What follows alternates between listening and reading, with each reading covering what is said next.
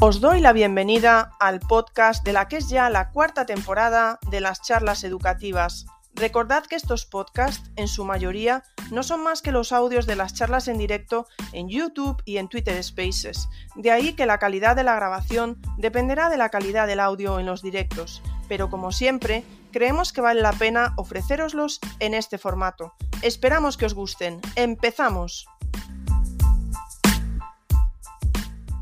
Buenas noches y os doy la bienvenida un miércoles más a vuestras charlas educativas.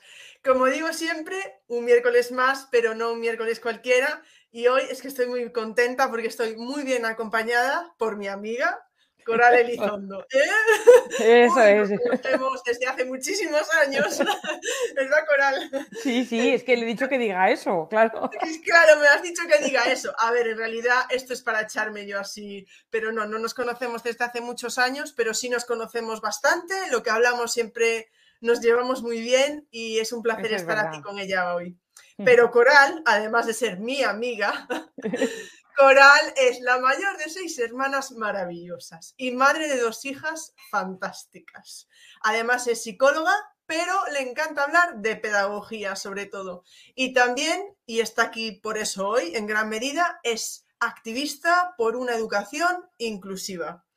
Coral, además, bueno, ha escrito muchos libros. Yo tengo aquí uno, creo que es el último por ahí, lo tengo que me encanta, este librito, una maravilla, es una maravilla. Eh, no voy a decir nada más, si tienes que decir algo más lo dices tú, no vaya a meter yo la pata. Y bueno, Coral, buenas noches, bienvenida. Buenas noches, claustro virtual, a todos los que estáis por ahí. Hoy deseando hablar del DUA, Coral. Sabemos que hay mucha tensión en el ambiente con el DUA, así que no, bienvenida ante todo, Coral. Pues oye, muchísimas gracias a ti, Ingrid, y a todo el claustro virtual, que ya me estáis poniendo aquí el corazón a mil. Y bueno, pues si quieres empezamos, ¿no? Como, como dicen aquí en, nuestros compañeros y compañeras que están ya deseando. Mira, eh, qué guiño, Ingrid. He puesto la portada de los colores del libro que, has enseñado. Ah, voy, a, hablar de Dúa porque... Efectivamente, sí. sí. Claro, Ingrid eh, me dijo, oye, Coral, tienes que hablar de... Bueno, no, no me lo dijiste así, venga, ¿qué te parece? Escoge el tema, escoge el tema, me dijiste. Y, entonces yo dije, pues voy a hablar de DUA, pero tengo que hablar también de inclusión.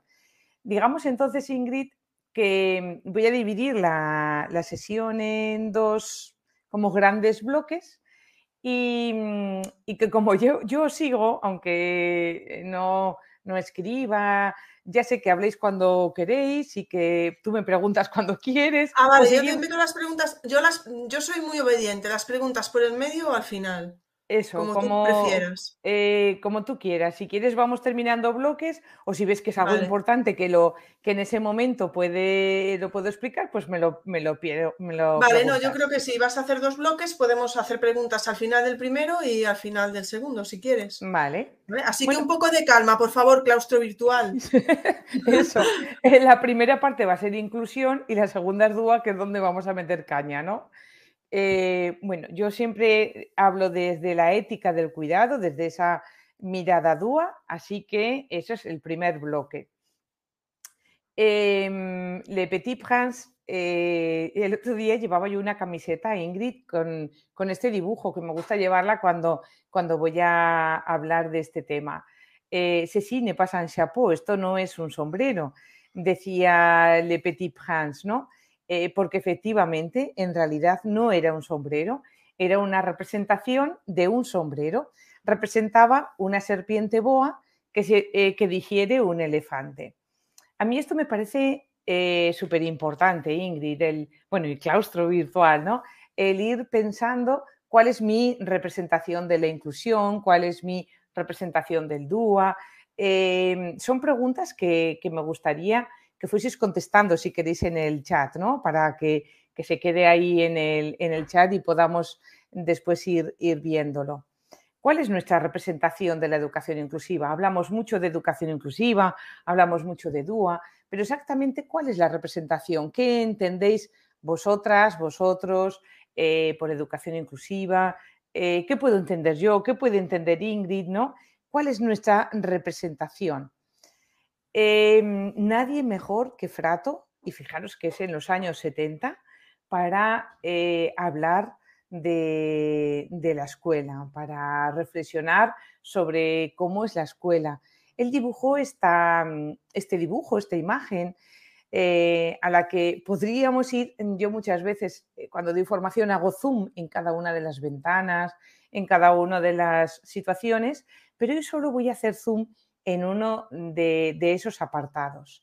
Y concretamente en este que pone residuos, o me parece súper fuerte ¿no? El, tema de los residuos. Frato le llama residuos a estos niños, niñas que van a clases diferenciadas, a clases especiales, eh, que tienen retraso, eh, que tal vez eh, ya trabajen ese trabajo infantil o que tal vez ya hayan salido del instituto, droga, bar, ignorancia. Em, Bauman le llamaba población excedente y Roger Slee le llama indiferencia colectiva. Indiferencia colectiva se refiere a cuando yo estoy viendo estos residuos, estoy viendo estos niños y niñas y no hago absolutamente nada, porque siempre lo hemos hecho así. Entonces a mí ni me conmueve, ni pienso cómo puedo eh, transformarlo, porque siempre lo hemos hecho así, ¿no? Eh, Eduardo Galeano, en su poema Los Nadies, lo explica muchísimo mejor de lo que puedo explicarlo yo. Y nos dice, sueñan las pulgas con comprarse un perro y sueñan los nadies con salir de pobres. Que algún mágico día llueva de pronto la buena suerte que llueva a cántaros la buena suerte, pero la buena suerte no llueve ayer, ni hoy, ni mañana, ni nunca, ni en lloviznita cae del cielo la buena suerte, por mucho que los nadies la llamen, y aunque les pique la mano izquierda, o se levanten con el pie derecho, o empiecen el año cambiando de escoba. Los nadies, los hijos de nadie, los dueños de nada, los nadies, los ninguno, los ninguneados, corriendo la liebre, muriendo la vida jodidos, rejodidos, que no son, aunque sean, que no hablan idiomas, sino dialectos, que no hacen arte, sino artesanía, que no practican cultura, sino folclore, que no son seres humanos, sino recursos humanos, que no tienen cara, sino brazos, que no tienen nombre, sino número, que no figuran en la historia universal, sino en la crónica roja de la prensa local, los nadies que cuestan menos que la bala que los mata. Y ahora yo os pregunto, y me gustaría que escribieseis también en el chat, ¿quiénes son los nadies en vuestra escuela, en vuestro instituto, en vuestro centro educativo? ¿Quiénes son los nadies, los ningunos, los ninguneados? Para mí, los nadies en la escuela son todos los niños y niñas que suponen un número, un número asociado a recursos. Por lo tanto, ya os podéis imaginar que estoy hablando de estudiantes con necesidades educativas especiales, ¿no? Eh, incluso tal vez algún estudiante con necesidad de apoyo educativo. Esos mm, censos que tenemos en, todos los centros educativos. Pero también son las personas invisibles, las apáticas, las inconformistas, las inseguras, las vergonzosas, las movidas, las rápidas y hasta las lentas, ¿no? Todas las personas que se salen de la norma. Y lo primero que yo os diría es que la norma es la que creamos nosotros, ¿no? Eh, lo que tenemos que hacer con esta mirada, que yo le digo mirada dúa, es diluir precisamente eh, esas diferencias que hay entre lo que es normal y lo que no es normal. Muchas veces incluso normalizamos las injusticias y no las vemos, ¿no? Entonces, eh, ¿quiénes son los nadies en la, en la escuela? Voy a ir ahora eh, haciendo conexiones con mis queridos amigos, con Antonio, eh, con Ana, sobre lo que ya habéis estado viendo en, otras formaciones de este súper maravilloso curso que a Ingrid se le, ocurrió que podíamos hacer así en un momentico, ¿no? que diríamos en Aragón. Ellos estuvieron hablando, tanto Antonio como desde sus barreras a la participación, como Ana desde su camino derecho a la inclusión, desde aquí un beso enorme a los dos, eh, de las barreras. Vamos a situarnos en los años 60, finales de los 60, tal vez principios de los 70, y vamos a hablar de, este modelo social de la, discapacidad, de esa reivindicación a a, una, a los derechos a la, educación y los derechos a una vida digna, por decirlo de alguna forma. Este modelo social eh, entiende por primera vez la discapacidad no como algo que la persona tiene o como propio de su naturaleza o su ser, sino que pone el foco en esas barreras eh, que le impiden pues, la participación, em, tanto en el centro educativo como Ana que nos decía, ¿no? las barreras en, las ciudades, em, sino eh, que lo que hace es visibilizar una sociedad limitante que pone barreras. Y mm, eso es importante, lo vamos a relacionar con el DUA, no es que yo a mí me dé la turuntela de hablar de eso, ¿no? Eh, pero sobre todo, quiero que os fijéis en las dos últimas líneas que he puesto.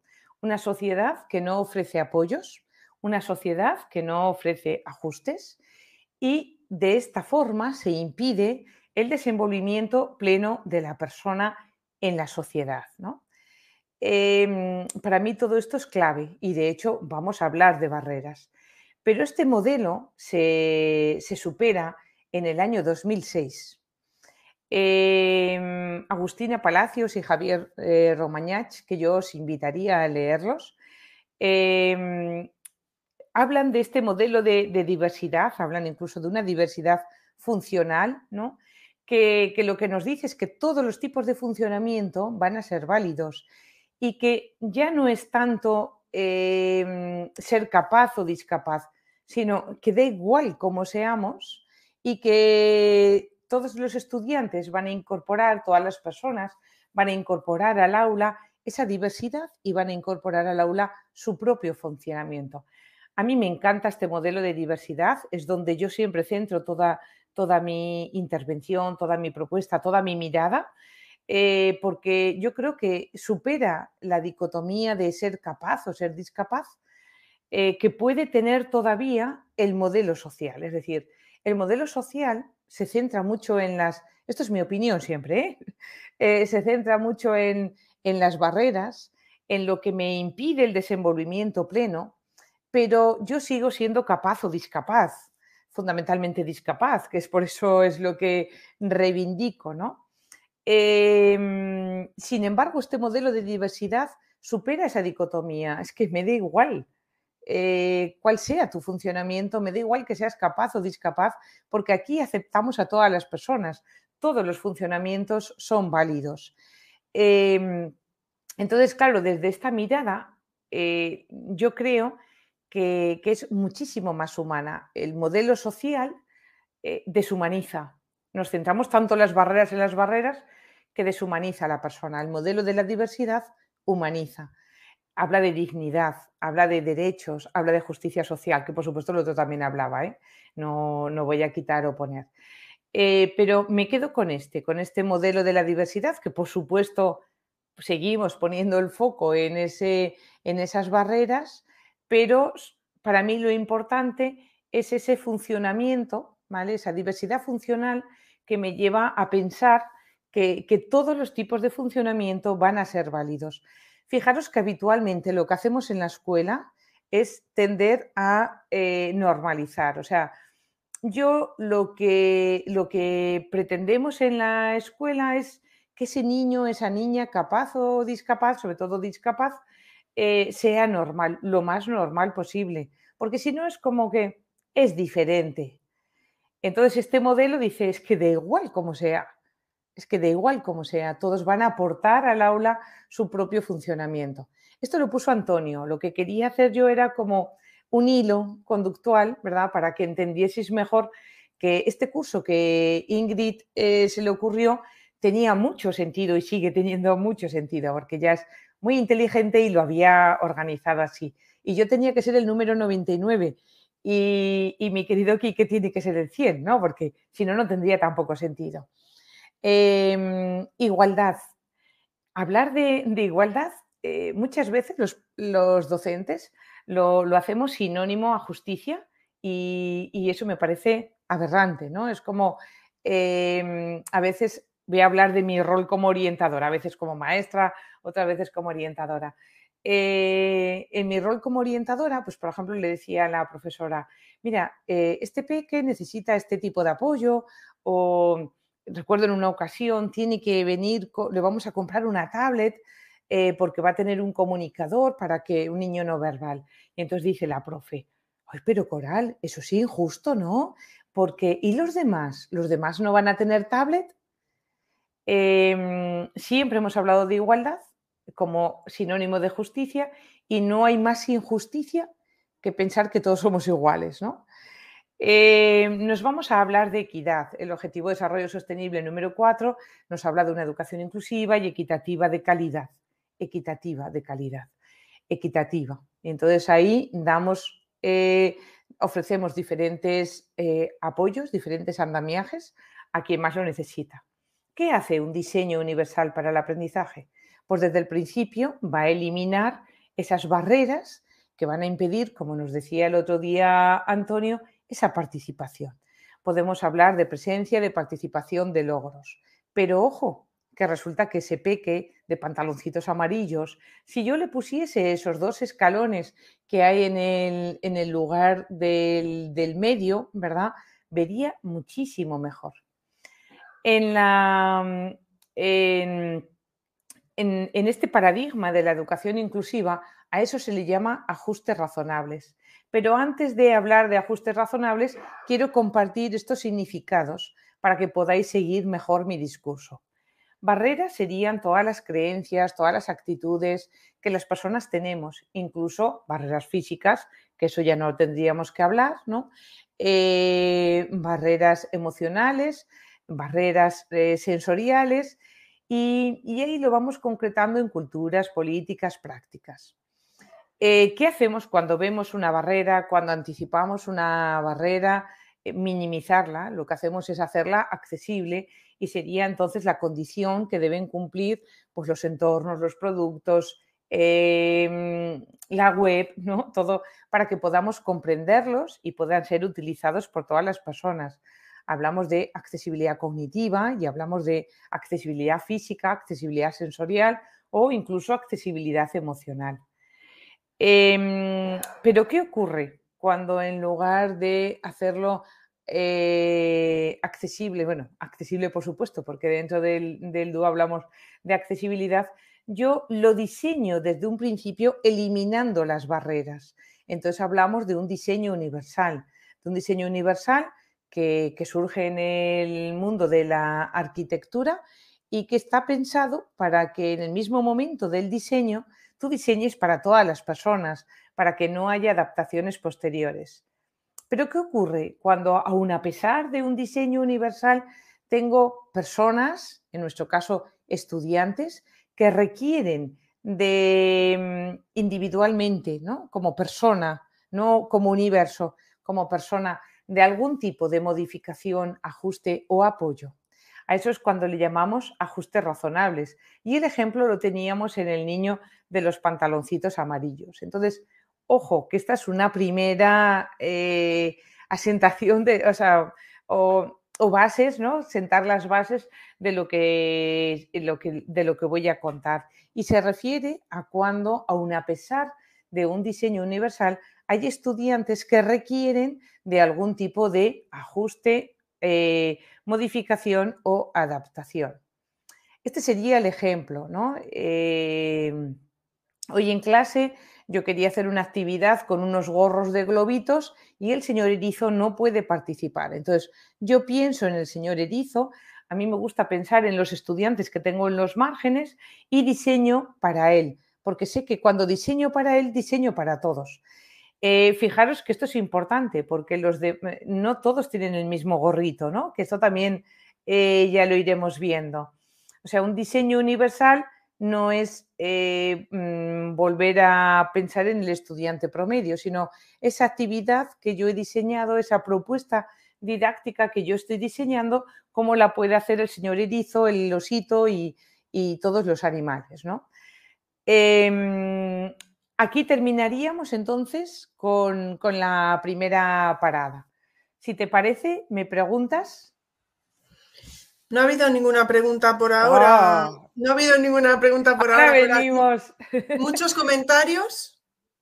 Muchos comentarios cuando has ah, por aquí tenemos lo de los nadie que has preguntado. mm. eh, bueno, que has comentado, ¿no? Y has dicho que pudiéramos... Eh, vale, estoy viendo por aquí todos, todos los comentarios y... Mm, a ver, es que realmente, es que estaba buscando, aquí teníamos, aquí que por ejemplo que decía, los nadie son los que se salen de la homogeneidad, tanto por abajo como por arriba, el S no va a llegar y el S puede solo, ¿vale?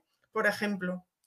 Em, dice Ima, son los que no han sabido desarrollar habilidades sociales, los que tienen necesidades específicas o especiales identificar o los identificados sin una respuesta adecuada a su perfil. Eh, bueno, estaban respondiendo, ¿eh? o sea, ya te digo, hay, más respuesta por ahí. Luego también, por ejemplo, Elia decía que se salen de la norma. ¿Quién decide lo que es normal y lo que no, no lo es? Eso es lo que, lo que estábamos comentando también. Esa es la clave, ¿no? La, frontera entre lo que es normal y lo que no es normal, eh, lo que tenemos que hacer en realidad es diluirla. Fijaros que puede ocurrir que, que para mí es normal yo, lo que sea, ¿no? Y, para otra persona no. Y entonces tenemos diferentes puntos de, vista. No existe una normalidad. Incluso a veces em, diluimos, em, o sea, a veces eh, normalizamos cosas que en realidad serían injustas. O sea, yo creo que esta sería, eh, Ingrid, eh, la, la primera reflexión. ¿Qué es normal y qué no es normal? Hablar de la normalidad.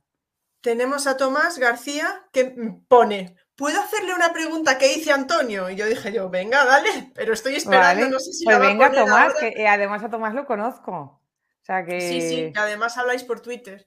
Sí, sí. Yo estaba poniendo ahí una, cosa, siempre que partimos lo del DUA, que partió de la arquitectura y tal, una, un, ejemplo muy tonto que lo estaba poniendo ahí, claro, nadie me ha, hecho, me ha hecho caso porque yo pongo ejemplos muy tontos, pero una de las cosas que pensé, por ejemplo, es en las puertas interiores de las casas, que por qué desde el principio no se hacen un poco más anchas para que puedan pasar sillas de ruedas, por ejemplo. Porque luego llega un momento que tú tienes que adaptar la casa por lo que sea, que puede pasar como se habla por, creo que lo habló, mm, lo comentaron el otro día en el space de las familias, y se comentó aquí varias veces, se lo he visto a, a otra compañera por Twitter, a Iris, que decía, es que esto a cualquiera nos puede pasar algún día, ¿no? Y claro, yo comentándolo aquí en Casa Coral, sí que es verdad que decíamos, claro, como hay un tamaño de puerta que es el típico, esa puerta sale más barata. Hmm. Entonces la gente ya pone esas puertas y esas puertas se ponen en serie, que es lo que comentaba yo también en el chat ahí de, claro, es que homogeneizar a barata. No me refiero como algo positivo, ¿no? Sino que lo decía que estamos como para reflexionar sobre eso es. Claro que no lo sé, no sé cómo. Claro, en, el aula tú piensas, Ingrid, que también es más cómodo seguir el, libro de texto que empezar a, pensar en aulas diversificadas con todos a la vez. Madre mía, ¿qué hago? A barata.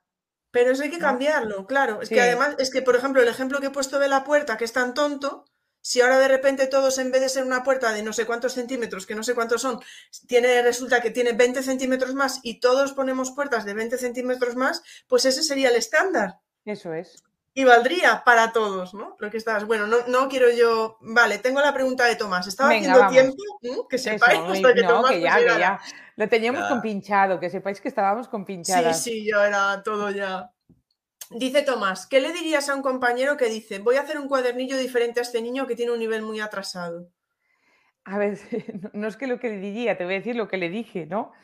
Em, voy a seguir hablando de eso. Em, en, mi caso concreto, cuarto de primaria y una niña de segundo, con un desfase curricular de dos años.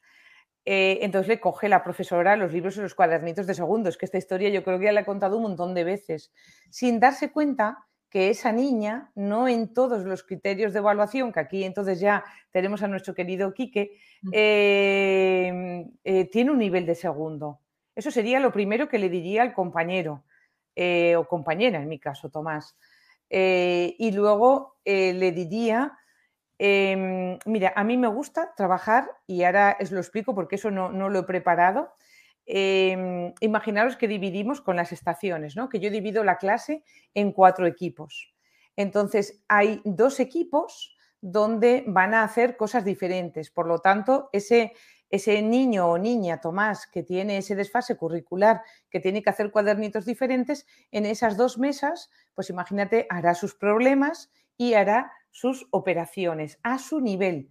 Pero el resto de los compañeros también. Y no quiero tampoco que hagan todos el mismo problema. Por lo tanto, yo tengo una cestita en el medio, por ejemplo, con unos problemas plastificados y van cogiendo cada uno su, problema de forma que este niño que tiene un cuadernito diferente ya no es un cuadernito diferente, porque todos van a hacer problemas diferentes, pero él sí, por supuesto, adaptado a su nivel igual que los demás. En esa clase teníamos un niño de altas capacidades con una aceleración parcial del currículo y tenía sus problemas de quinto de primaria, pero todos hacían problemas y en la otra mesa todos hacían operaciones.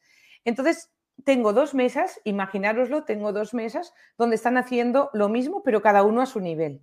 En las otras dos mesas, como vamos a ir rotando, tenemos que hacer todos lo mismo. Entonces yo voy combinando el, avanzar conforme mi nivel, que, estamos hablando del que tiene el nivel más bajo, pero lo mismo te diría del nivel más alto. ¿eh? Altas expectativas, retos para todos los estudiantes. Eh, entonces en las, dos, en las otras dos mesas hago algo que cree vínculos, eh, pues un juego, por ejemplo, o mm, una expresión oral que todos pueden hacer. Entonces yo eso es lo que le diría a Tomás. No sé si te ha parecido bien o mal, pero eso es lo que le diría. Vamos a buscar posibilidades en las que pueda seguir avanzando con su nivel, pero en las que pueda también trabajar con el resto. Sí, vale. Por ahora no está poniendo nada, pero estoy segura que como lleva un poco de, de retraso la, retransmisión, ¿vale? Por aquí está poniendo, Ana está comentando, enseñanza multinivelar. Eso es, ahí tenemos que irnos ya a cada uno, ¿verdad? Ir, eh, poniendo a cada uno lo que necesita. Y eh, para darle a cada uno lo que necesita, y esto va dirigido a mi amigo Quique para el número 100, que tiene ese gusto, eh, yo tengo que saber lo que cada uno necesita. Y entonces ahí tengo que hacer como una evaluación de, para conocer, ¿verdad? Exactamente dónde están sus, sus niveles. Bueno, por aquí tenemos a Ana que saluda, Ana Fernández Sancho que la saludaste antes. Susana que dice, yo creo que en el momento en que nos acostumbremos a que en el aula pasen cosas diferentes al mismo tiempo, todo será más fácil. Eso es. Y Tomás que dice que sí, que le ha gustado mucho. Y tienes a Antonio también por aquí. Ah, hombre, saludando. estoy aquí súper bien acompañada con los nervios que tenía. bueno, pues nada, así que... Ah, espera, tenemos aquí otra pregunta. Bueno, pregunta, no sé si será pregunta reclamación aquí. ¿Qué le dirías a un inspector, equipo directivo, que te obligan a registrar actividades, horas que entran, lo que hace el maestro de apoyo con mis alumnos que necesitan refuerzo? Eso no sé si es que es, lo que hacen o... Vale, eh, Pablo es amigo mío, es amigo mío también, por lo menos por WhatsApp, ¿verdad, Pablo? Que no nos conocemos. Em, eso, eh, por desgracia, Ingrid, mira, hoy he estado en, eh, que te decía que había estado en Cádiz online, claro, trabajando, y Antonio lo puede decir más que yo, que él es de esa comunidad. Pues tienen un programa que se llama Seneca, ¿verdad, Antonio?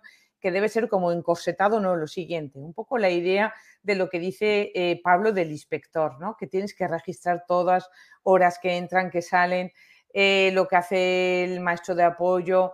En fin, voy a ir, si queréis, hablando después de algunas propuestas, pero yo me iría apuntando estas estaciones que hago multinivelares. O sea, si quieres, ven a mi clase y lo ves, porque esto es lo que tenemos que hacer.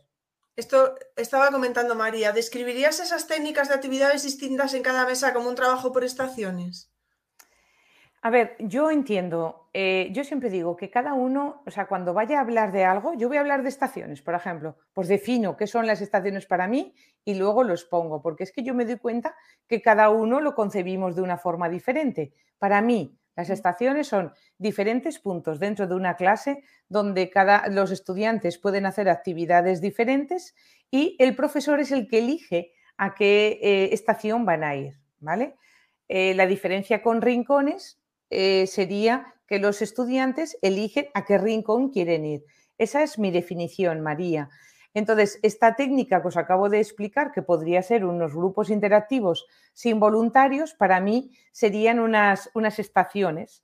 En cada mesa pongo actividades diferentes, incluso fíjate que en dos mesas las pongo tan diferentes, o sea, todos hacen problemas, pero cada uno hace el problema a su nivel, todos hacen eh, operaciones, pero todos hacen la operación a su nivel y en las otras dos mesas trabajan de forma pues, eh, coordinada, eh, cooperativa, en equipos.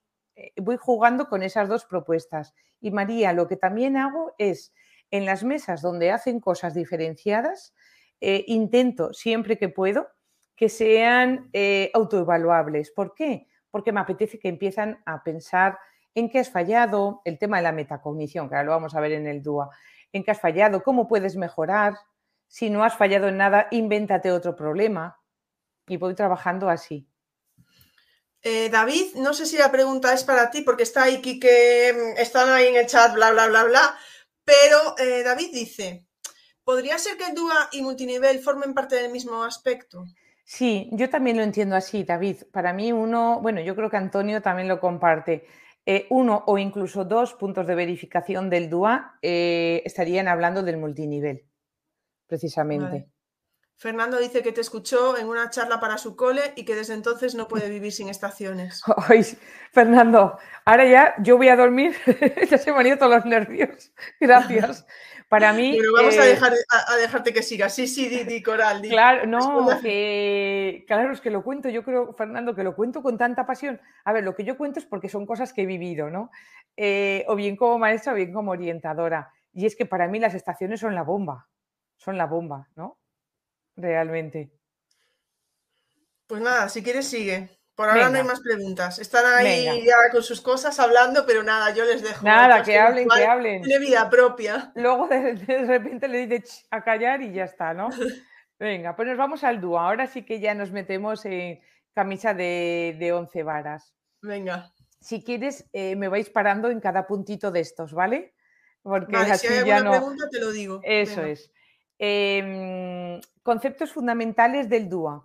No voy a definir el DUA, voy a definirlo después conforme a estos conceptos fundamentales. Sé que una de las críticas que, se hacen es precisamente ese origen arquitectónico. Eh, el origen arquitectónico es el punto uno. Las barreras existen en el diseño, no en las personas. Y Antonio lo explicó maravillosamente bien y Ana también. Em, eso es lo que nos viene de la arquitectura. Y a veces dicen, sí, pero está como encajado y mal encajado y no es cierto. Os lo voy a intentar explicar. Primer apartado, las barreras, ahí va, que no he contado todas. El primero sería las barreras existen en el diseño.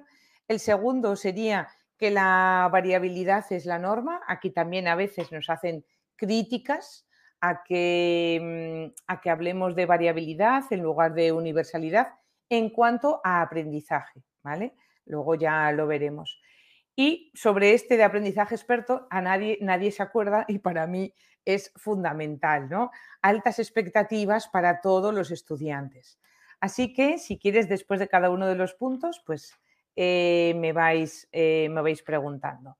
Barreras. Eh, ya sé que lo explicó Antonio, que Ana habló de las barreras, pero todo esto para que, y vuelvo a insistir, para que veáis que cuando se diseñó este curso todo tenía una lógica, Em, esta es la línea, ¿no? La barrera está en el diseño, no en el aprendiz. Ya sabemos por la arquitectura, no lo voy a contar, que esas escaleras podrían ser una barrera. Eh, esperar, una cosita que me he saltado. La barrera está en el diseño, pero no en el diseño arquitectónico, porque yo soy maestra, eh, sino en mi diseño instruccional, es decir, en mi programación didáctica, en mi situación de aprendizaje. ¿Qué barreras eh, y como decía Antonio el otro día, ¿cómo anticipo esas, esas barreras? ¿no? Eh, las barreras no las tiene el niño, la niña, el adolescente, las barreras las pongo yo en el propio diseño de, instruccional. ¿no? Eh, aquí, por ejemplo, tenemos a Gema. Gema es una niña, esto es un vídeo. Entonces, esta, esta niña habla con su comunicador, es súper guasona, es preciosa, Em, si ella no, tuviese ese comunicador, pues sería una, barrera. ¿no? Aquí el otro día le preguntabais a Antonio, barrera, como ya no me acuerdo qué le decíais, pensé que era Nuria, barrera, eh, necesidad, dificultad, ya no me acuerdo, ¿no? Eh, ¿Qué es lo que hablabais? Pero yo no voy a hacer el énfasis en esa distinción más semántica, sino que quiero, quiero que nos vayamos, pues eso, a la mirada dúa y ahora al lenguaje dúa. Como Gema no habla, no tiene nada que decir. Eso es lo que me pasó a mí, cuatro añitos. Como ese peque no habla, no tiene nada que decir. Y entonces me decía la profe, eh, a ver, es que, ¿sabes lo que pasa? Que, que yo le entiendo. Y le digo, ya, pero tú no le entiendes a él. Entonces, el lenguaje DUA es, la comunicación es un derecho y tengo que ofrecerle oportunidades para que pueda comunicarse. Eh, pero tenemos a, Dani. Dani es un niño hiperactivo. Eh, la, profesora en tercero de primaria me dice, Coral, como este niño no pueda estarse quieto, no va a aprender la lección. Es que fíjate, como siga así, este niño va a repetir. ¿eh? Em, y el caso es que cuando quiere se concentra. Entonces yo me dice que entre en la clase, yo entro en la clase y lo que veo es una clase, eh, una excesivamente dirigida, eh, con pocas opciones a la participación, una clase que requiere muchísimo estar concentrada y de estar siguiendo todo, todo lo que dice.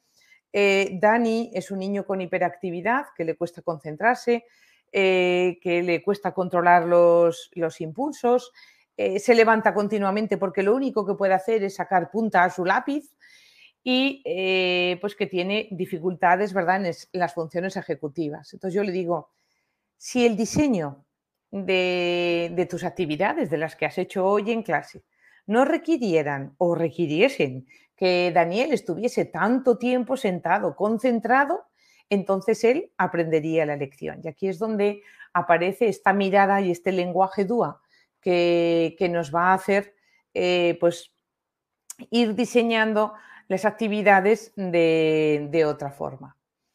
La primera vez que se habla de barreras en la educación, para que luego digan que, que, parece que está como mal encajonado con la arquitectura, en educación desde el año 2000, 2000 se habla de barreras, lo que pasa que aquí he puesto 2002 porque es la traducción del índice para la inclusión en la versión en español.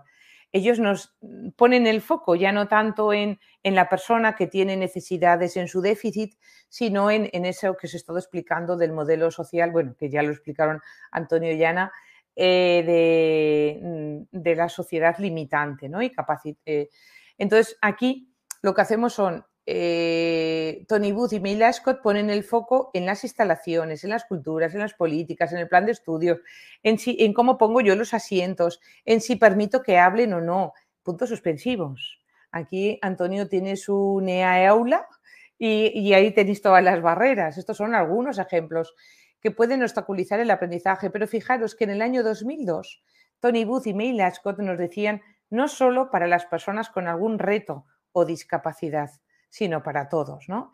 Em, entonces ya hablábamos de DUA, aunque no hablábamos de DUA, o sea, eh, no puedo em, entender otra forma de, dar la clase que no sea así, ofreciendo eh, un espacio donde suficientemente flexible para desarrollar eh, todas las potencialidades de todas las personas.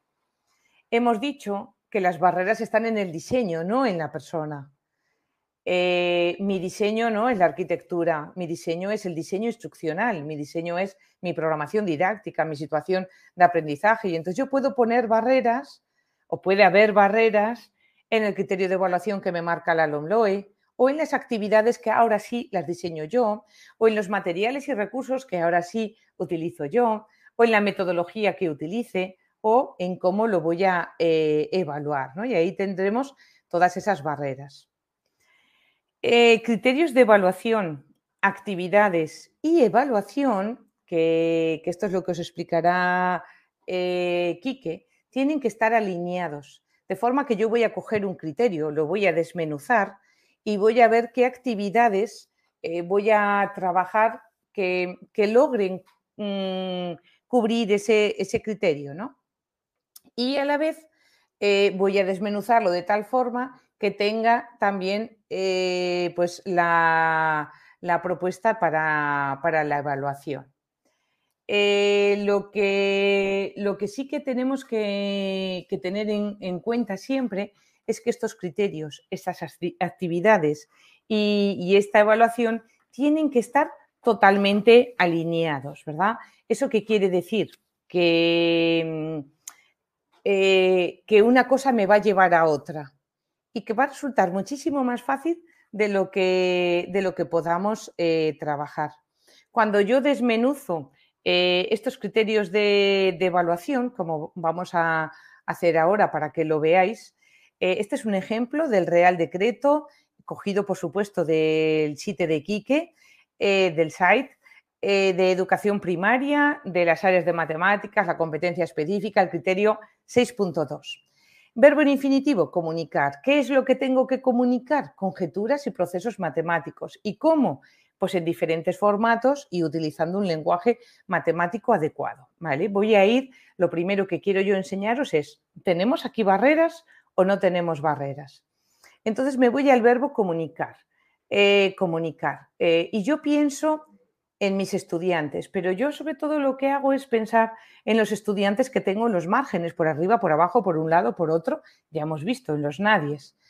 Em, ¿Sería una barrera para alguno de mis estudiantes?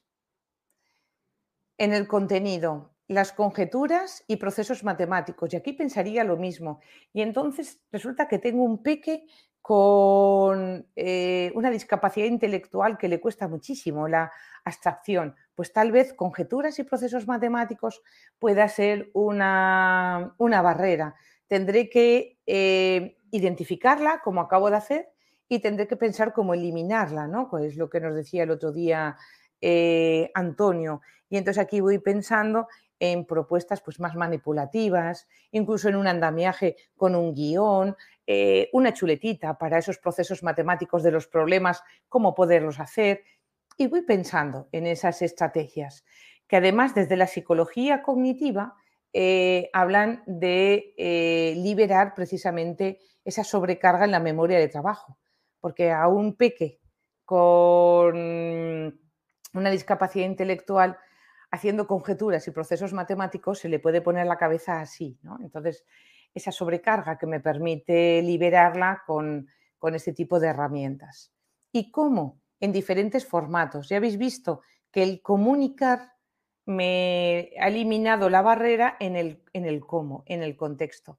Y me dice utilizando un lenguaje matemático adecuado. En todo caso, yo tengo que pensar, eh, tengo que hacer con mis estudiantes pues una lista de verificación o una rúbrica de qué sería un lenguaje adecuado y no adecuado. Y podríamos elaborar entre todos esa, lista de, verificación. Em, aquí eh, lo explicará mejor eh, Quique, pero hablaríamos, pues eso, de esas herramientas, ¿verdad?, que me van a ayudar. Otro ejemplo, en este caso sí, con barreras, es eh, tercero de la ESO, Biología y Geología, el currículo de, en este caso de, Aragón, eh, de la LOMCE. Em, identifica los términos más frecuentes con vocabulario científico, expresándose de forma correcta tanto oralmente como por escrito. Fijaros que aquí hay una barrera, porque me dice oralmente y por escrito. Entonces, eh, ese peque que tenía yo no verbal, como cómo va a participar.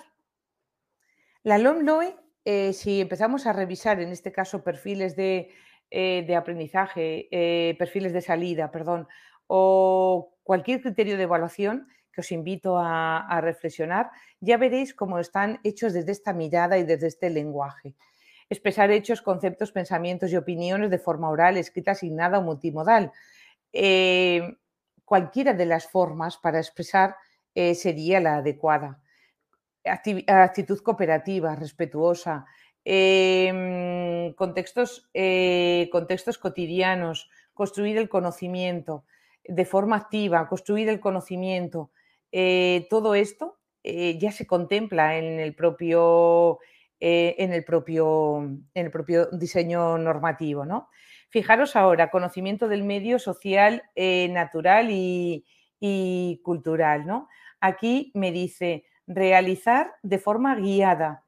Em, en realizar de forma guiada quiere decir que si hay un peque, un estudiante, un adolescente, un, eh, que tiene un guion con sus pasitos para, para poder hacerlo, eh, sería apto, porque es un criterio de evaluación, ¿no? Y se, se permite. Presentar de forma oral o gráfica, aquí ya doy dos opciones, explicando los pasos seguidos con ayuda de un guion. A veces parece que, uy, ¿y cómo le vas a dejar un guion? ¿Y los demás? Eso sería injusto, que era un poco lo que os había contado, ¿no? Pues ahora se contempla. Las actividades, pues diríamos lo mismo, qué barreras eh, hay en las actividades, qué andamiaje le eh, ofrezco en el propio diseño de las actividades, lo mismo con materiales y recursos, ofrece opciones diversos con materiales y, recursos para todos los estudiantes. Frente a un libro de, texto o unas fichas, a veces lo que hacemos es eh, cambiamos la organización del aula, los ámbitos, las estaciones, pero seguimos poniendo fichas cuando a lo mejor puede ser la barrera para algún estudiante. Aquí tenemos distintos materiales, el uso del vídeo súper interesante, eh, libros digitales, la accesibilidad, audios, podcasts como posibilidades. Metodologías activas, participativas, sociales, porque estábamos hablando de construir el conocimiento. Y la evaluación, pues proporcionando opciones tanto para la expresión, ofrecer una evaluación formativa y eh, ofrecer también eh, pues todos los andamiajes que, me llevarían a trabajar en una educación, en una evaluación muchísimo más inclusiva, ofreciendo esas opciones también a la, a la, percepción. Eh, voy a terminar esto porque luego me queda otro bloque, ¿vale? la variabilidad se refiere, el apartado número 2, a que mm, todos nuestros cerebros son únicos. Aquí sí que nos vamos a la neurociencia y entonces empiezan a decirnos que ya, pero las imágenes del cerebro es algo irrelevante, ¿no? Ya me voy a centrar después en eso. Eh, claro, en cuanto tú ves que hay una imagen de un cerebro, tú ya piensas que, eh, que eso ya tiene una validez. Bueno, yo no me voy a ir a las imágenes del cerebro, me voy a ir eh, exactamente a la ciencia de la mente, el cerebro y la educación. Y, allí en uno de sus principios hablamos de que el cerebro es único e irrepetible. Hace ya años que, se está hablando de neurodiversidad, entendiendo no como capacidades diferentes, sino como estilos de procesamiento cognitivo diferentes. ¿no? Eh, cada persona, o sea, todos, es verdad, eh, esta es una de las críticas que dicen que, se habla de variabilidad cuando se tendría que hablar de universalidad. Pero aquí es confundir los conceptos, aquí hay un sesgo, ¿no? Hablar de universalidad, ellos se refieren a que todos aprendemos igual y, efectivamente, cuando tú te vas a un libro de cómo aprendemos, no te dice cómo aprenden estos, los otros, no sé qué, sino cómo aprendemos en general, ¿no? Eh, efectivamente, todos aprendemos igual, pero cuando desde la neurociencia hablamos de variabilidad, decimos que los cerebros son únicos. Em, las conexiones que hagan nuestras neuronas y que llevan pues, a, la memoria, al aprendizaje, nos llevan a que nuestros cerebros sean totalmente diferentes y que la forma de procesar la información sea también eh, diferente. En este libro, David Bueno, en el de Neurociencia para Educadores, eh, un poco resume esto que os lo voy a contar después. ¿no? El cerebro funciona a partir de redes de neuronas que están interconectadas y dinámicas. Ojo con esto, ¿vale? Interconectadas y dinámicas. ¿Qué quiere decir esto? Em, eh, nuestro cerebro es dinámico, nuestro cerebro cambia, no va a ser el mismo. Ahora cuando eh, hayáis empezado a las nueve y media que cuando terminemos a las diez y media, once menos cuarto, que aún me queda una cosita por contaros, ¿no? Em, eh, pero por eso es dinámico y nuestras neuronas están continuamente interconectadas. Eh, en función de los neurotransmisores, pues ahí es donde tenemos estudiantes, ¿verdad? Todos los trastornos del neurodesarrollo precisamente son mm, dificultades con, bueno, dificultades, bueno, son neurotransmisores implicados o, conexiones con mensajes mm, diferentes.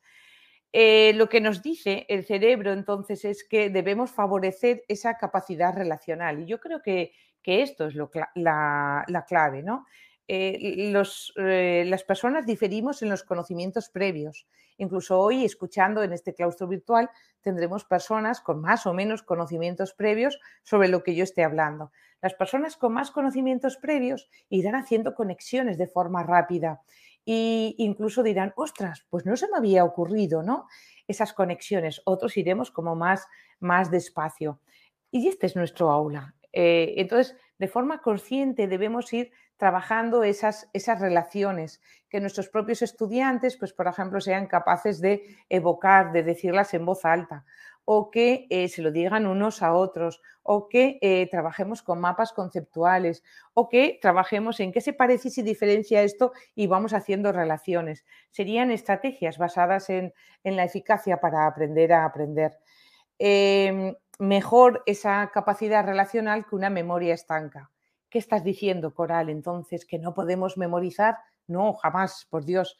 La memoria es fundamental. Si yo no tengo los conocimientos, difícilmente luego puedo hacer las relaciones.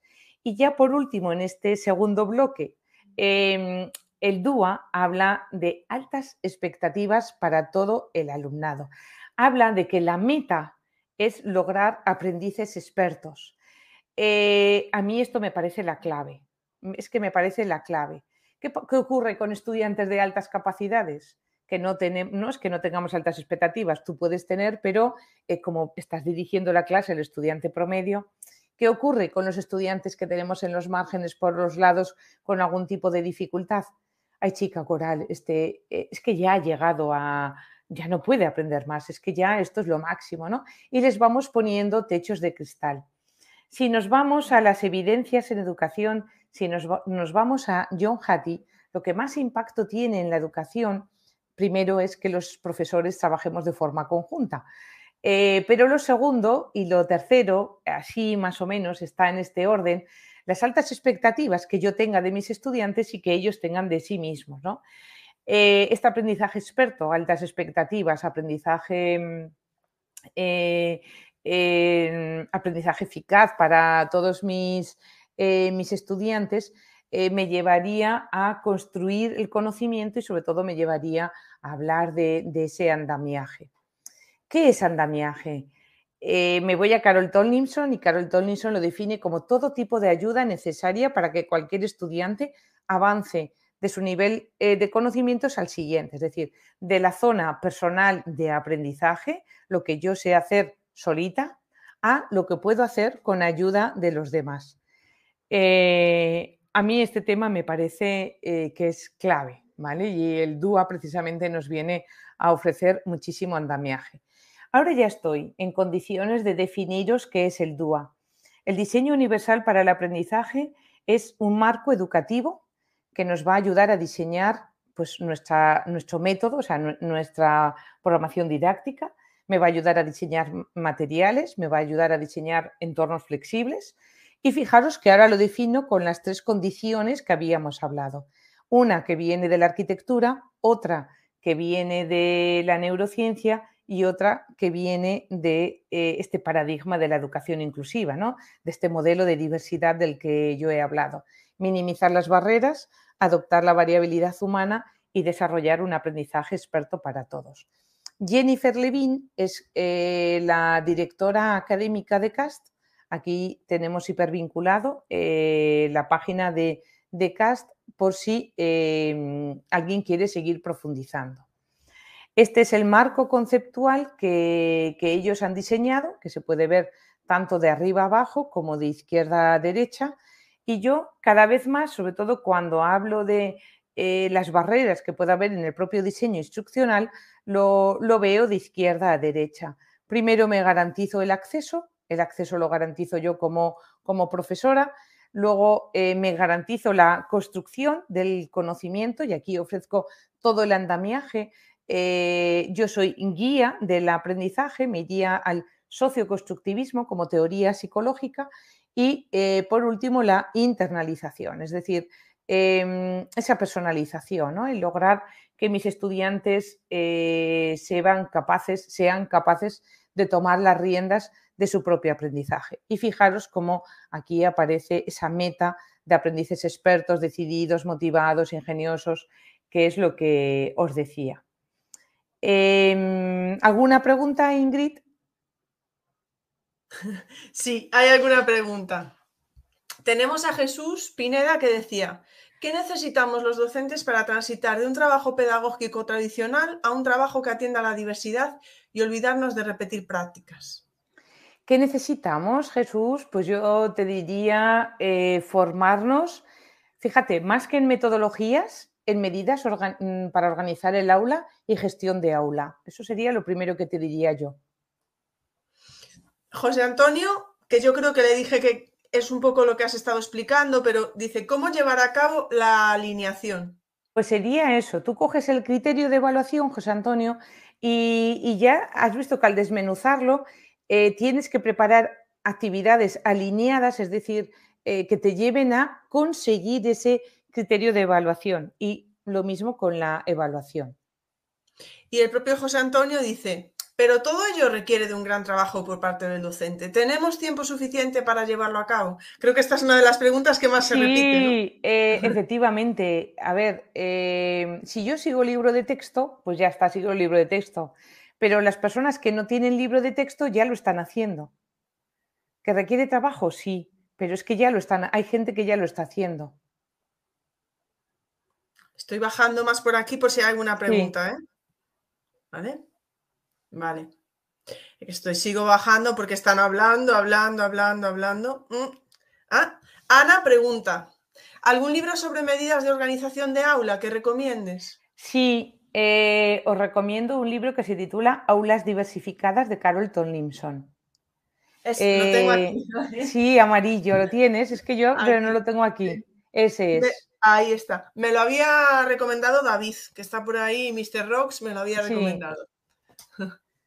Eh, ese, es, ese es muy, muy bueno. Es muy, muy, muy útil y muy mm, práctico. Oh, tenemos otra pregunta. Tomás dice, ¿nos puedes dar algún consejo para llevar a cabo una evaluación formativa que ayude a la autorregulación? Yo no sé si aquí nos estaremos metiendo en, tierra de Quique, ¿eh? pero bueno, yo lo dejo ahí en el aire. Bueno, pues eh, venga, te doy algún consejo. Incluso recomiendo un libro, ¿vale? Em, en este caso no va a ser un libro de evaluación, porque todos los de evaluación ya, eh, pues el de Mariana, eh, todos los libros que ya de Neus, ¿no? Eh, es un libro que se titula Mentalidades Matemáticas. Em, es un libro precioso que, a mí me encanta. Y entonces hablan de, cuando tenemos una mentalidad fija en matemáticas ¿no? y, pensamos, es que yo para las matemáticas soy malísima, es que a mí se me dan fatal las matemáticas. Entonces yo voy a leer desde esta mentalidad eh, fija de las matemáticas, trabaja las matemáticas de una forma creativa y, tiene un apartado, por ejemplo, a mí me, gusta muchísimo eh, cómo trabaja la, la metacognición en las matemáticas. ¿Has tenido algún error? Qué error has tenido y les hace conscientes del error que han tenido.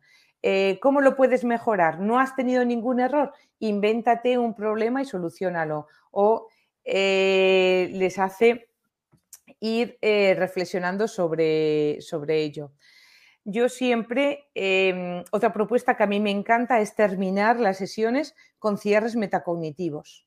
Los cierres metacognitivos, igual que rutinas tenemos a Perkins, eh, o a todo Harvard, ¿no? Eh, eh, destrezas tenemos a Schwartz. En, en, cierres metacognitivos no tenemos a nadie y a veces he visto cierres metacognitivos horrorosos.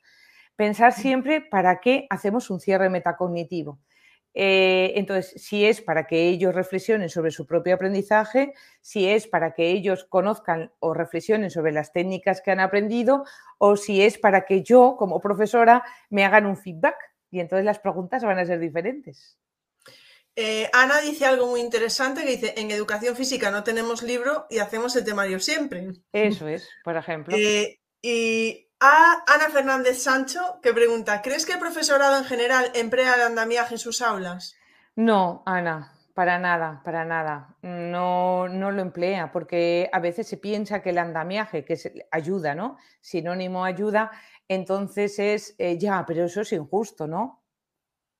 Y, no lo apoyan. Rosario dice si podemos pasarle el nombre y autores de los libros que nos recomiendas. Eh, estoy segura de que puede haber alguien ahora por aquí que ponga el de Tomlinson, que lo ponga. Eh, el otro que había recomendado. Eh, mentalidades matemáticas. Mira, Juan lo, ha puesto, yo voy a leer. Vale, vale. Lo están poniendo por ahí, ¿eh? Lo están poniendo por ahí y estoy segura que si no, luego Coral mete un, un tweet eso es. Sí, no os preocupéis que yo os recomiendo todos y ya está, eso no os preocupéis. Sí, sí, sí, sí. Ah, tenemos, eh, Tomás dice, ¿podrías darnos alguna estrategia para reducir la carga, la carga cognitiva relevante? Carga que se impone en la memoria de trabajo para que se produzca el aprendizaje. Mira, para la carga cognitiva relevante, bueno, en realidad para todo este tema, si os gusta, os recomiendo otro libro. Este puede que lo tenga por aquí o no, no, yo tampoco lo tengo. Em, a ver, Richard Meyer de la editorial Grau. Eso sí que lo tendríais que buscar el título porque ahora no me acuerdo. Pues eh, Tomás, eh, ¿sabes cuál te digo? El de Héctor, pues el número 2. Ese es. Este. Ese es, aplicando la ciencia del aprendizaje.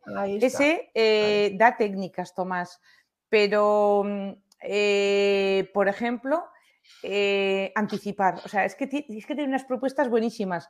Anticipar, cuando tú dices anticipo para los estudiantes con autismo, el anticipar y decir, estar muy, muy atentos a mi conferencia, porque cuando termine la conferencia os voy a preguntar, ¿vale? Estoy enseñándolos ya.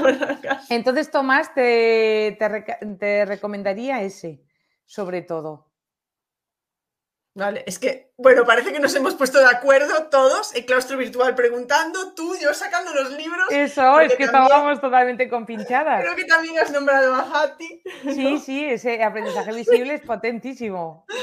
En fin, vale, ahí están poniendo. A ver, vamos, vamos, te digo alguna pregunta más que hay, es que, a ver, mm, dice Inma, ¿algún ejemplo de buena práctica en cierres cognitivos?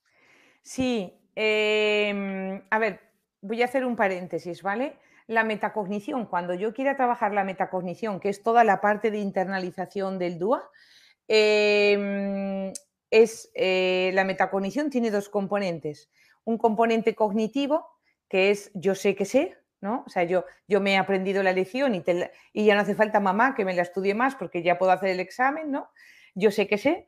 Y otro que es eh, yo conozco las estrategias que estoy utilizando.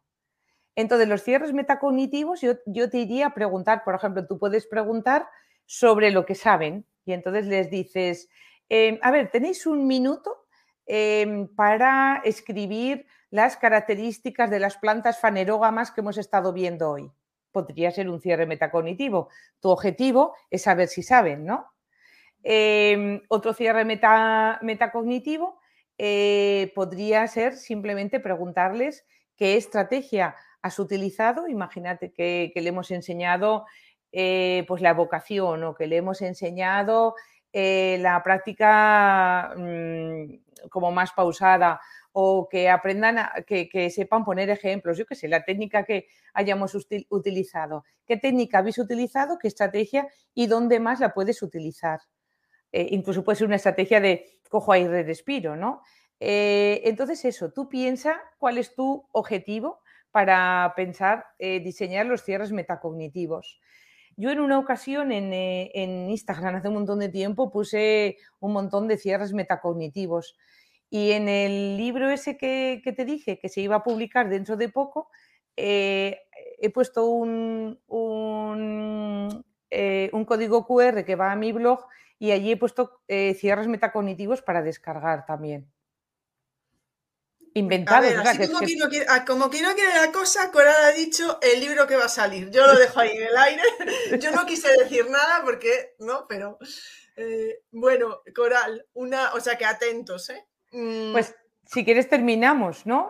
Ah, vale. A ver, Leticia dice, ¿qué le dirías? Es que Coral, tú dices, ¿hay alguna pregunta? Taca, taca, taca, taca. ¿Qué le dirías a los docentes que dicen, no tengo tiempo para atender a ese alumno porque tengo otros 25? Pues yo le diría que es tu derecho. O sea, que es, su derecho y que es tu obligación. Eh, hablar de educación inclusiva es hablar del derecho a una educación inclusiva, equitativa y de calidad y de que yo le, se lo ofrezca, ¿vale? O sea, que, que no es, es romper con la idea del estudiante promedio, es, eh, claro, es, precisamente ese, es, un derecho que tiene ese estudiante. Y ya sabéis que en las denuncias que ha habido de familias precisamente por vulneración de derechos, em, en muchas de, las propuestas ganan las familias porque no se demuestra que se hayan hecho todos los ajustes, ya sabéis, el diseño universal y luego los ajustes eh, para sus estudiantes. La pena es que, bueno, ya escuchasteis la voz de las familias, ¿verdad? La, pena es que eh, hay mucho sufrimiento en ese, en ese proceso.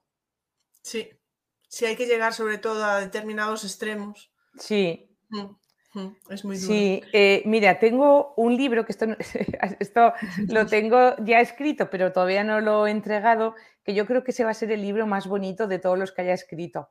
Eh, lo que hice es recopilar el PEC, el proyecto educativo de centro, ¿no? hacerlo más grande, eh, y entonces son capítulos de sensibilización, un poco lo que os he estado contando al principio, y mm, son cartas de, de familias en primera persona, escritas en primera persona, y un poco el espacio de tuyo del otro día, ¿no? El, espacio este que le diste a las familias. Ellas me escriben en primera persona y yo a raíz de ahí voy explicando la teoría. Es súper bonito. Ese no, no sé me parece una idea muy buena, ¿eh? Ese lo tengo que, que, entregar todavía. Bueno, tú no sigues. Aquí ya están, dos libros a la vista. ¡Qué pintaza! vale, vale. Bueno, ahora sí que te dejo seguir. Venga. Venga, pues ahora ya termino porque es que si no, no, me va a dar tiempo y ahora aquí viene la enjundia. ¿Cuál es la representación del DUA? Y entonces aquí me voy a ir metiendo con eh, los errores conceptuales que yo voy leyendo. ¿El DUA es una metodología? No, no es una metodología. Hemos visto que es un modelo pedagógico, es un marco conceptual teórico y, eh, y práctico. Es decir, cada una, que eso nos lo había dicho, perdón, ya disculparéis, cada una de las pautas eh, en la página de, CAST tiene sus evidencias. Cada una de las pautas y sus puntos de verificación tiene sus, evidencias. No es una metodología, no es un aprendizaje cooperativo que yo tengo em, pues unos roles, eh, que yo tengo unas, em, unas formas de, de trabajar, ¿no? que tengo unas técnicas formales o informales. Es un marco conceptual eh, que me ofrece sugerencias, me ofrece pautas y que yo elijo las que necesito. Tampoco tengo que utilizar todas. Entonces, el DUA es una receta de cocina, coral tampoco, no es una receta mágica. No cojo cuarto y mitad de esfuerzo y persistencia y tres cuartos de funciones ejecutivas y entonces ya eh, para ese niño, ah, para Dani, ¿no? El, niño con hiperactividad ya lo tengo solucionado. No, no es una receta de cocina. ¿Es sinónimo de adaptación curricular? Tampoco. Vienen de paradigmas diferentes. Mientras que una adaptación curricular tú la haces porque has diseñado para el estudiante promedio y luego adaptas ¿no? al currículo, un diseño universal tú diseñas ya desde el principio para todos. En todo caso, puedes hacer un ajuste razonable que podría ser, eh, ya habéis visto que ponía modificación o adaptación, o sea, la, palabra era la misma, pero eh, la base conceptual y teórica es totalmente eh, diferente. Las imágenes del cerebro son irrelevantes, eh, pero ofrecen credibilidad. Eso es lo que, lo que nos dijeron, ¿no? Entonces, infla artificialmente esas percepciones de, validez. Esa es alguna de las críticas que nos dicen. Este dibujo lo hemos visto muchas veces, es un dibujo de, Cast. Em, y en el libro, que este lo tengo aquí, de, de neurociencia aplicada a la educación, de, David Bueno utiliza este, esta misma imagen eh, precisamente y, titula así, Otra manera de ver el cerebro en educación, la importancia del qué, el cómo y el por qué. Tengo que decir que el otro día le hablaba con, em, eh, con Ingrid, perdona, eh, en que esto es una idealización, porque nuestro cerebro no funciona así. Ahora os voy a enseñar cómo funciona, pero vamos a ir a lo que eh, David Bueno en su libro del año 2019 nos dice. En, el porqué, que sería el sistema límbico, eh, se incluyen los aspectos relativos a la motivación, a las sensaciones de recompensa, que impulsan a iniciar una tarea, a mantenerla, a pesar de requerir un esfuerzo. Aquí, ¿qué tenemos? Aquí tenemos el interés, el esfuerzo, la persistencia y la autorregulación, la motivación intrínseca y la motivación extrínseca. Esta imagen de, que tenemos ahora mismo del cerebro es, anatómicamente, pero también funcionalmente, ¿no? Las funciones que puede tener la amígdala, pero es verdad, y vuelvo a lo de antes, que el cerebro está súper conectado y es muy difícil que el cerebro funcione así de forma aislada. Eh, por lo tanto, esto es una idealización, esto es algo para entenderlo de una forma mucho más sencilla, en el que eh, tenemos es la manera de reunir conocimientos, experiencias, ordenar, categorizar entradas sensoriales e integrarlas para tener una percepción completa y única del entorno. En cuanto a la estructura cerebral y haciendo una generalización, las zonas de la corteza que se encargan de estas áreas se encuentran en la mitad posterior y entonces, ah, bueno, aquí estaríamos hablando de eh, todo el occipital, el temporal y el parietal. Eh, y en el cómo Em, incluye todos los aspectos de planificación, realización de tareas, su organización y expresión, incluidos los aspectos reflexivos y creativos, y todos los relacionados con las funciones ejecutivas. En cuanto a la estructura cerebral, está en toda la parte, en todos los lóbulos eh, frontales. Por lo tanto, a la respuesta esa de que las imágenes son irrelevantes, yo diría no tanto, aunque sí que es verdad que el cerebro no funciona así. El cerebro funciona así Ahora lo que se está trabajando en, la actualidad, tanto en Europa como en Estados Unidos y curiosamente en los dos sitios dirigidos por, españoles, eh, se está intentando mm, buscar las eh, conexiones del cerebro, igual que tenemos el genoma, pues el conectoma. Entonces ya lo veis, los colores es, eh, no solo es la parte esa del cerebro que, que hemos visto, ¿no? Por lo tanto, esa esos dibujos, esas imágenes del cerebro nos van a ayudar pues un poco a, mm, entenderlo, ¿no? A, generalizarlo. Pero nuestro cerebro está continuamente conectado. Y esto es lo que va a aparecer en el libro eh, que se titula Neuroeducación y DUA y que yo creo que saldrá en, noviembre y que pongo esta imagen precisamente. Eh, a mí me parece la bomba. Em, para conocer el cerebro se utiliza la teoría de los grafos de, matemáticas. Entonces, el cerebro trabaja por módulos, ya lo veis allí, ¿no? Y eh, los, eh, los, módulos están, eh, están, conectados entre sí con una estructura modular muy, muy definida y cada uno tiene nodos, tienen sus módulos, tienen sus conexiones pero luego en realidad eh, esos módulos conectan entre ellos, pero luego hay un hub, eh, que es el que está aquí en rojo a la derecha, hay un conector hub, que es el que, el que conecta con otros hubs, de forma que todos los hubs, todos los rojos, eh, tienen un club, el Rich Club, tiene un club de, son ricos en conexiones. Yo digo, esto es como la CCP, o sea, el color moradito podría ser infantil, el rojo podría ser primer ciclo, el azul segundo ciclo, el verde tercer ciclo, pero hay un coordinador de ciclo que se baja a la CCP. ¿Qué ocurre si un día el coordinador de ciclo se ha puesto malo? Pues que ese módulo no se entera de nada. Y por ahí van un poco las investigaciones actuales en cuanto a esos problemas que pueda haber eh, cerebrales de, bueno, pues, eh, de Alzheimer o eh, bueno, pues cualquier trastorno de cerebral. ¿no? Y, eh, aquí están eh, trabajando precisamente con el conectoma. Por lo tanto, a esa información que nos decía que las imágenes son irrelevantes, yo diría no tanto, aunque sí que es verdad que el cerebro no, no funciona así, que eso es una idealización.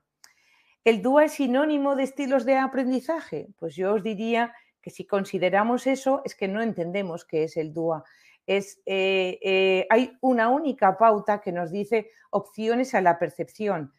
¿Qué significa eh, este neuromito? Este neuromito nos dice que aprendemos mejor cuando la información que recibimos es acorde con nuestro estilo de aprendizaje favorito, visual, auditivo, cinestésico. La pauta DUA nos dice que ofrezcamos opciones, no que a los visuales le ofrezcamos información visual, que es muy distinto. Ojo, porque está muy sesgado esa, eh, información. ¿no? Eh, lo que sí que nos dicen las evidencias es que cuantas más modalidades sensoriales utilicemos, mejor accederemos al aprendizaje. Y ya para terminar, en este artículo que Antonio también escribió, bueno, escribimos en esta revista, ¿verdad, Antonio? Eh, y a mí me tocó el tema este de la neuroeducación, pues esta es un poquito mi reflexión sobre hoy. El DUA se contempla en la actualidad como un marco teórico, como un marco práctico para una educación inclusiva de calidad que aparece en todas las normativas educativas, tanto estatales como autonómicas. No es una metodología, es un modelo con varias pautas, numerosos puntos de verificación que pueden incluso resultar de difícil y de compleja comprensión y que requiere de una formación precisa y concreta para poder desarrollarlo adecuadamente. Si bien existen numerosas evidencias para cada una de las pautas y puntos de verificación, no hay investigaciones sobre el modelo en su globalidad, hecho que puede suponer una limitación al marco conceptual. Eh, eso es lo que veo yo, ¿no? Esta es, eh, es mi, opinión. Entonces, simplemente quiero, quiero terminar con una canción eh, como muy, muy dúa.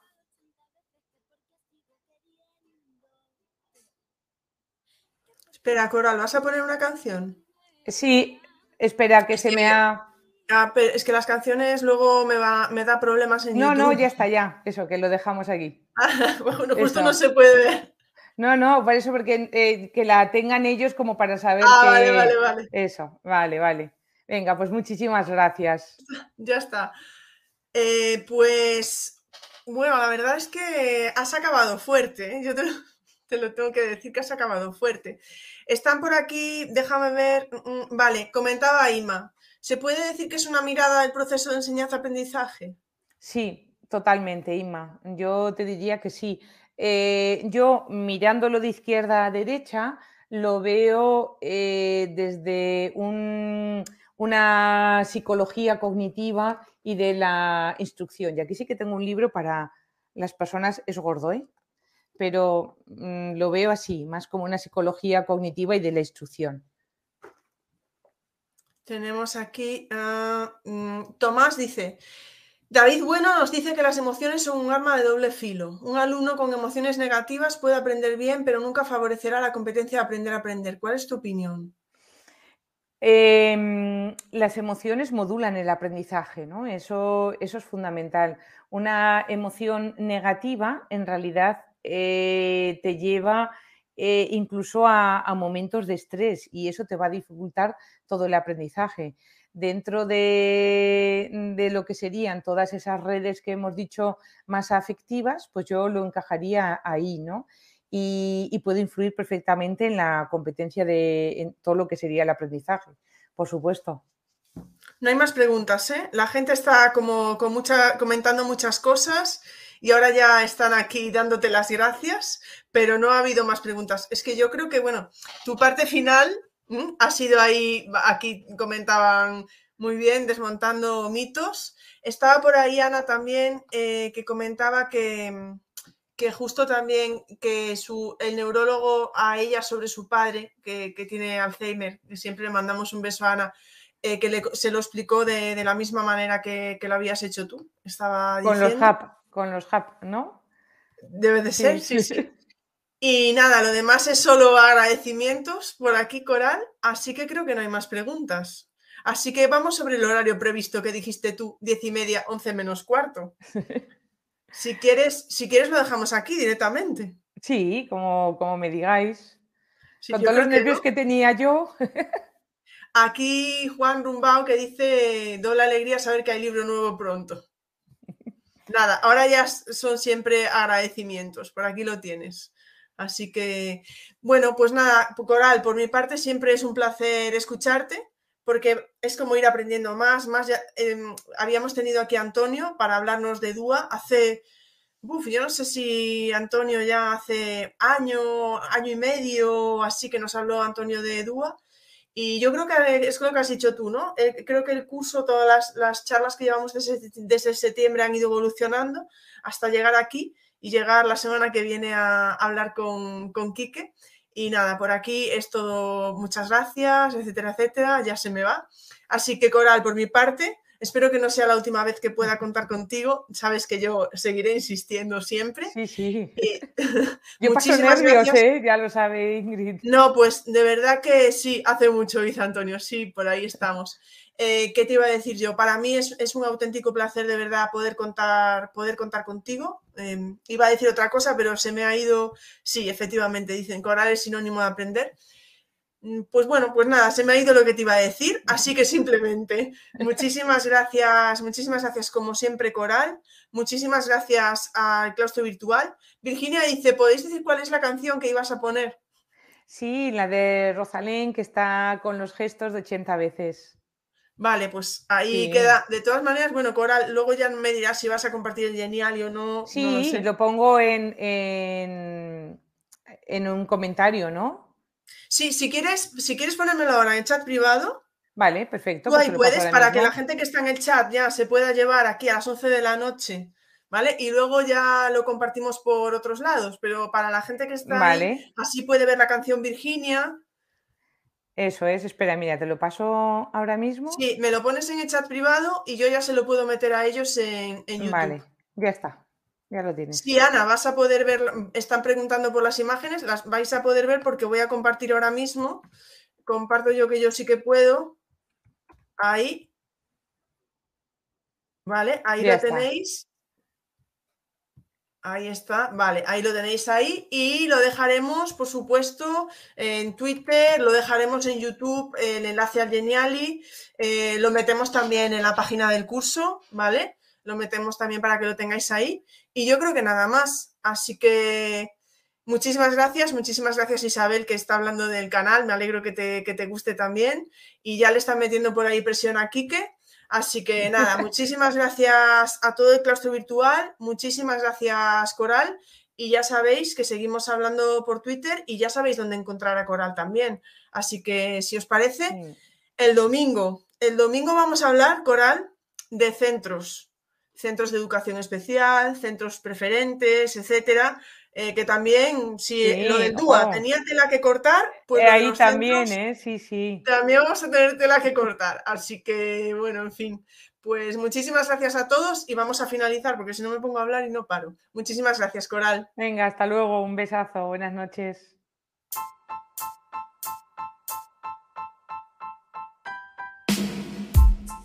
Muchas gracias por escuchar este podcast. Si te apetece, nos vemos en el siguiente.